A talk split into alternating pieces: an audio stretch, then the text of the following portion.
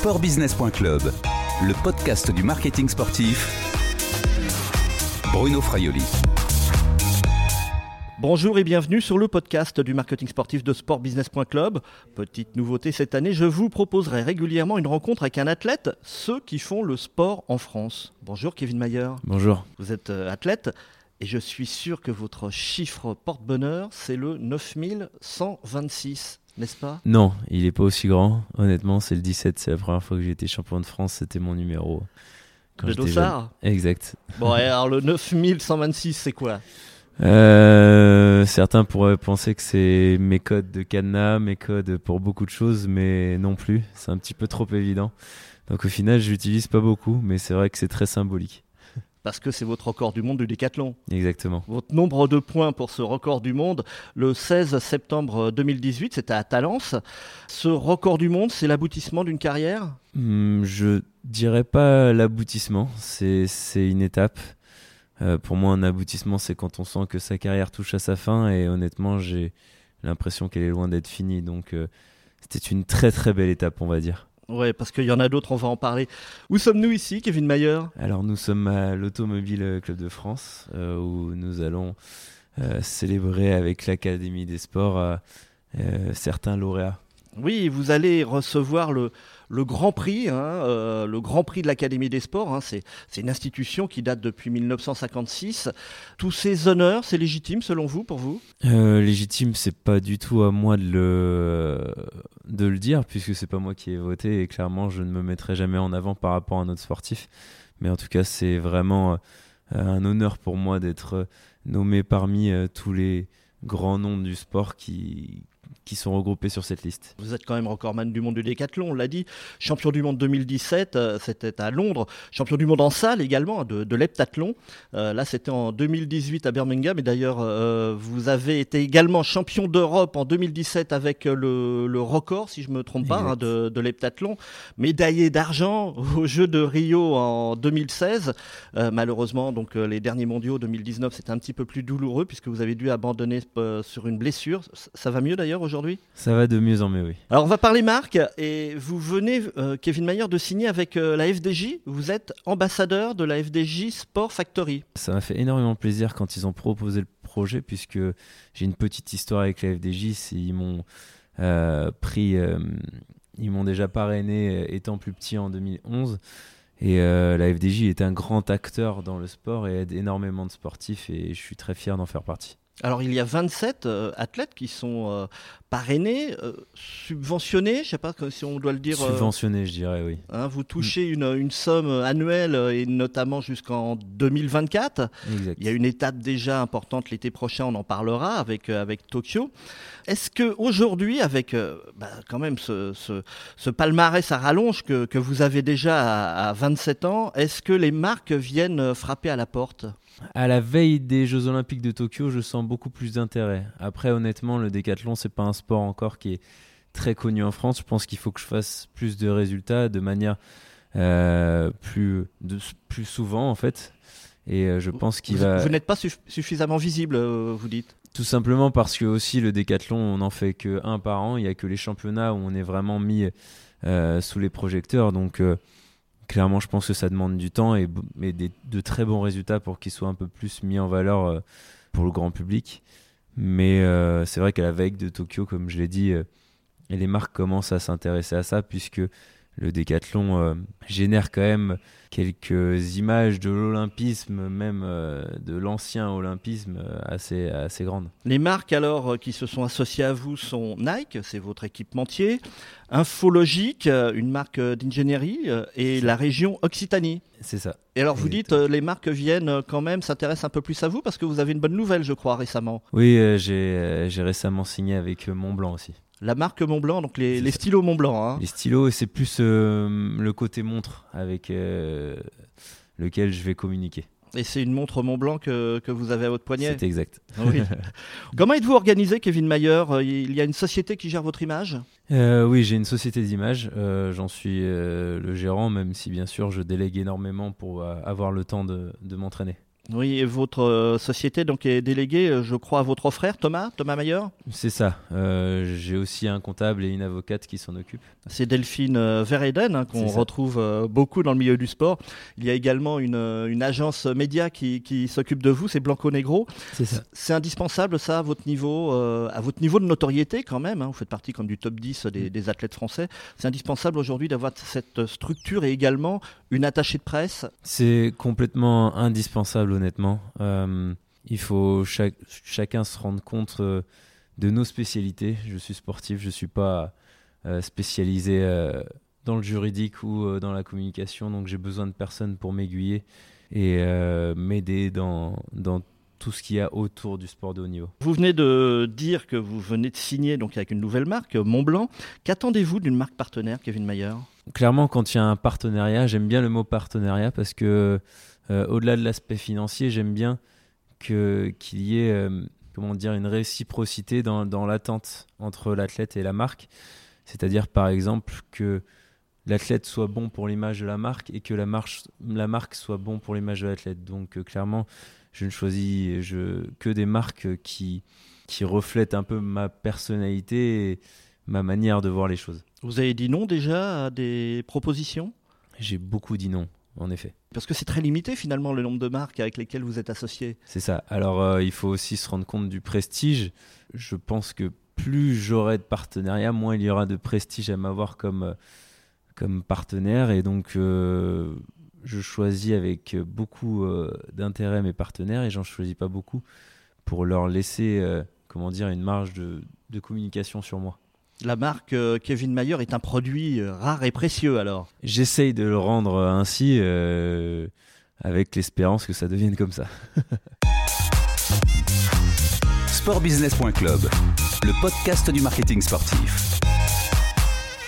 Et nous sommes de retour avec Kevin Mayer. On parle des marques et de ce choix des marques. Donc ce n'est pas finalement le, le montant du chèque hein, qui, qui va vous intéresser. Enfin, pas, pas complètement. Il y a, C'est ça. il y a également derrière toute l'histoire. hein. C'est ça que vous pouvez euh, associer avec, euh, avec ce partenaire commercial.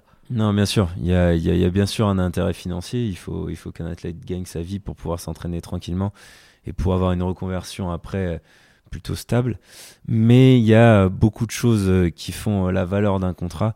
Euh, je parle beaucoup aussi de la durée, qui est pour moi très important. Ça 2, permet de 3, voir 4 l'avenir. ans. Oui, j'ai signé 8 ans en 2016 avec Nike, un contrat qui est très rarement fait avec ce- cette marque. Donc euh, pour moi, le prestige, c'est vraiment la durée aussi. Et au-delà de ça, l'image que l'athlète peut renvoyer à la marque et l'image que la marque peut renvoyer à l'athlète aussi. Parce que vos seules sources de revenus, finalement, ce sont ces partenariats commerciaux. C'est ça. Alors euh, j'ai- un contrat de travail avec la fédération d'athlétisme, mais c'est euh, aux alentours du SMIC. Donc, euh, effectivement, tout le complément budgétaire vous permet de, de travailler sereinement et de préparer sereinement les, les échéances euh, sportives qui arrivent. C'est ça, exactement. Quelles sont les limites que vous donnez à vos partenaires commerciaux? On va dire que je suis quelqu'un qui a des idées assez fixes sur pas mal de choses, qui j'essaye de, de me cultiver énormément sur plein d'aspects et pas que l'aspect sportif, clairement. Tant que c'est en accord avec euh, mes pensées et avec ma conscience, clairement, je, je ne dis pas non. Vous êtes doté d'un logo, Kevin Mayer, vous pouvez nous, nous le décrire? Alors ce logo, euh, j'y ai beaucoup beaucoup réfléchi. J'ai travaillé avec une agence notamment pour le faire parce que c'est quand même quelque chose qu'on peut pas faire euh, comme ça en claquant des doigts. Non, c'est un logo où bien sûr il y a, il y a la lettre K et M et euh, qui forme, si on regarde euh, de manière 3D, un stade. Et c'est vrai que c'est dans les stades que je m'exprime et que ça me paraissait important de, de le mettre en valeur. Et aussi, quand on le regarde plutôt en 2D, qui, qui ressemble à un signe tribal d'une ancienne tribu, qui ressemble un peu à un œil. Et euh, j'aime beaucoup cet esprit-là et j'ai vite accroché à, à ce symbole. Si vous avez un logo, euh, Kevin Mayer est donc une marque C'est une marque? Pour l'instant, on peut dire que c'est une marque, euh, ma personnalité. On a créé ce logo pour euh, les prochains, parce que j'ai beaucoup d'ambition euh, d'un point de vue événementiel, de plein d'autres choses qui sont encore euh, assez secrètes. Donc c'est vrai qu'on s'est dit que la première chose à faire était de créer que- quelque chose que les gens vont, vont m'attribuer dès qu'ils vont voir ce logo, ils vont se dire c'est Kevin Mayer, pour pouvoir ensuite communiquer sur d'autres choses que je veux créer. Quelles sont les valeurs, à votre avis, que vous véhiculez, que véhicule la marque Kevin Mayer? J'aimerais euh, véhiculer les valeurs euh, du décathlon, mais pas que. Je dis souvent que mes résultats vont me servir ensuite à avoir un, certain poids de parole pour faire valoir d'autres valeurs que celles du sport. Euh, à vrai dire, bah, tout simplement tout, ce qui a à voir un peu avec la conscience, c'est-à-dire l'écologie, la nutrition et, tout simplement le, le respect d'autrui.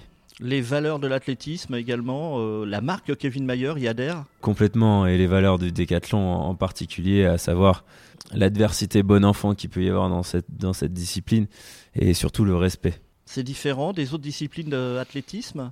On va dire que c'est des choses qui sont beaucoup plus marquées dans cette discipline puisqu'on passe deux jours ensemble, qu'on passe des moments plus ou moins euh, plaisants et c'est vrai que de partager ça avec ses adversaires, au final on se retrouve adversaire au début, petit à petit on se rend compte qu'au final on se bat beaucoup plus contre nous-mêmes à faire nos épreuves avec les autres que inversement. Qu'est-ce que la meilleure expérience Alors la, la meilleure expérience c'est notamment pour ça que j'ai créé mon logo.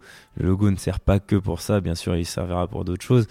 Mais c'est un événement en fait que j'ai décidé d'organiser pour faire découvrir le décathlon. Alors ce sera de plein de manières différentes. La dernière fois, j'ai fait faire un décathlon à des personnes sur la plage, à des personnes qui avaient jamais pratiqué l'athlétisme. Le but clairement, c'est ça, c'est de faire découvrir l'athlétisme et plus particulièrement le décathlon à des personnes qui n'ont jamais pratiqué euh, le décathlon, l'athlétisme ou si ce n'est le sport. Kevin Mayer, vous êtes aussi très présent hein, sur les réseaux sociaux. Donc j'ai noté euh, Twitter 180 500 abonnés, YouTube euh, 36 500 abonnés avec des vidéos qui font plus de, de 100 000 vues, Instagram 236 000 abonnés, Facebook plus de 100 000 abonnés hein, euh, également. Aujourd'hui, c'est obligatoire pour un sportif de haut niveau d'être connecté, d'être sur les réseaux sociaux? Alors non, c'est pas obligatoire je pense que ça, ça doit venir d'une envie et pas d'une obligation de partager son sport. Clairement, je suis pas fanat non plus des réseaux sociaux. J'aime beaucoup les interactions sociales euh, dans le monde réel.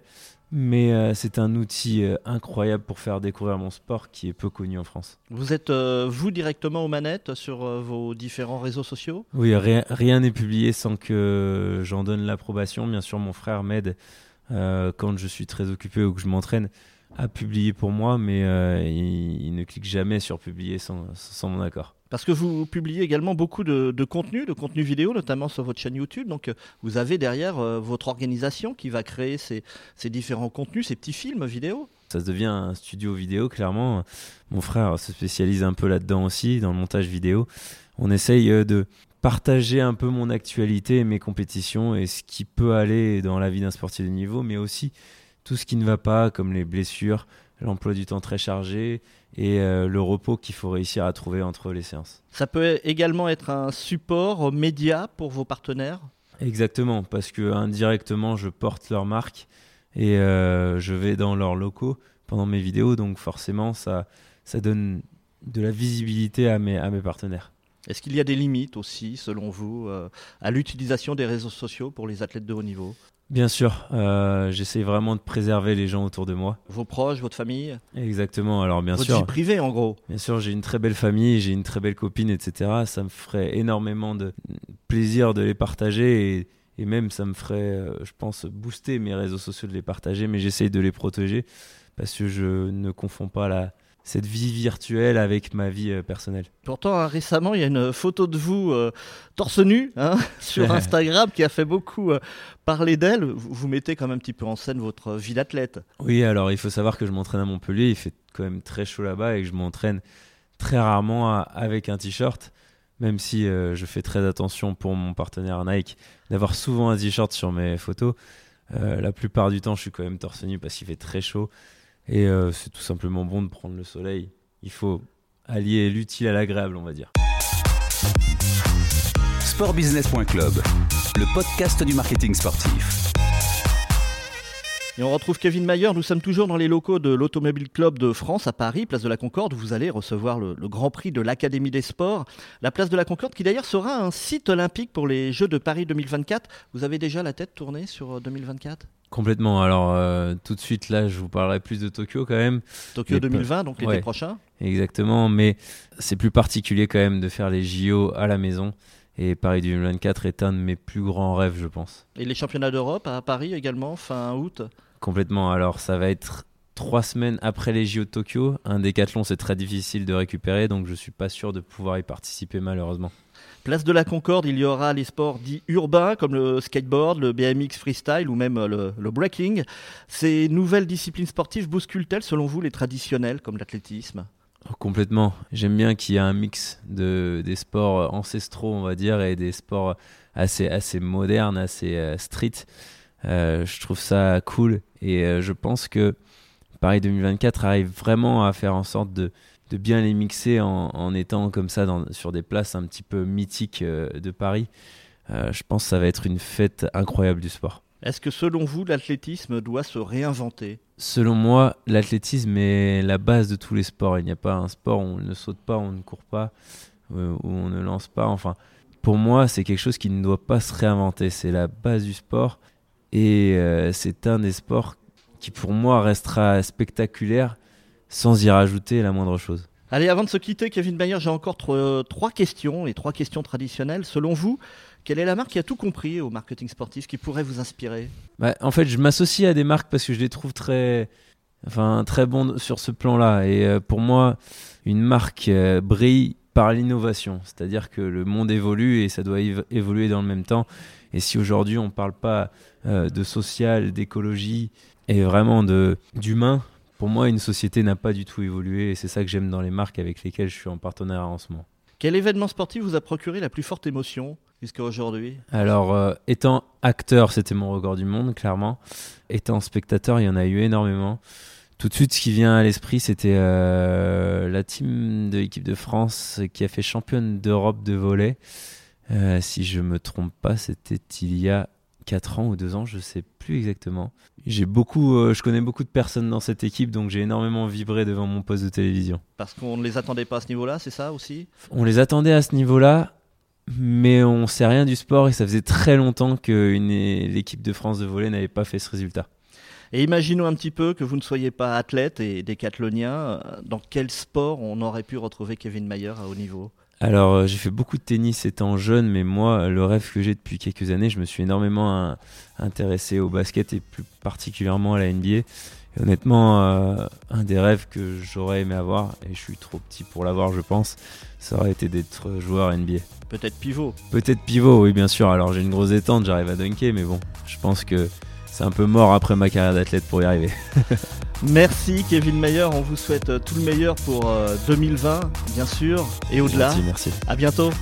Cette interview a été enregistrée lundi 16 décembre 2019 à Paris dans les locaux de l'Automobile Club de France avant la cérémonie de l'Académie des Sports. Au revoir et à bientôt sur le podcast de sportbusiness.com.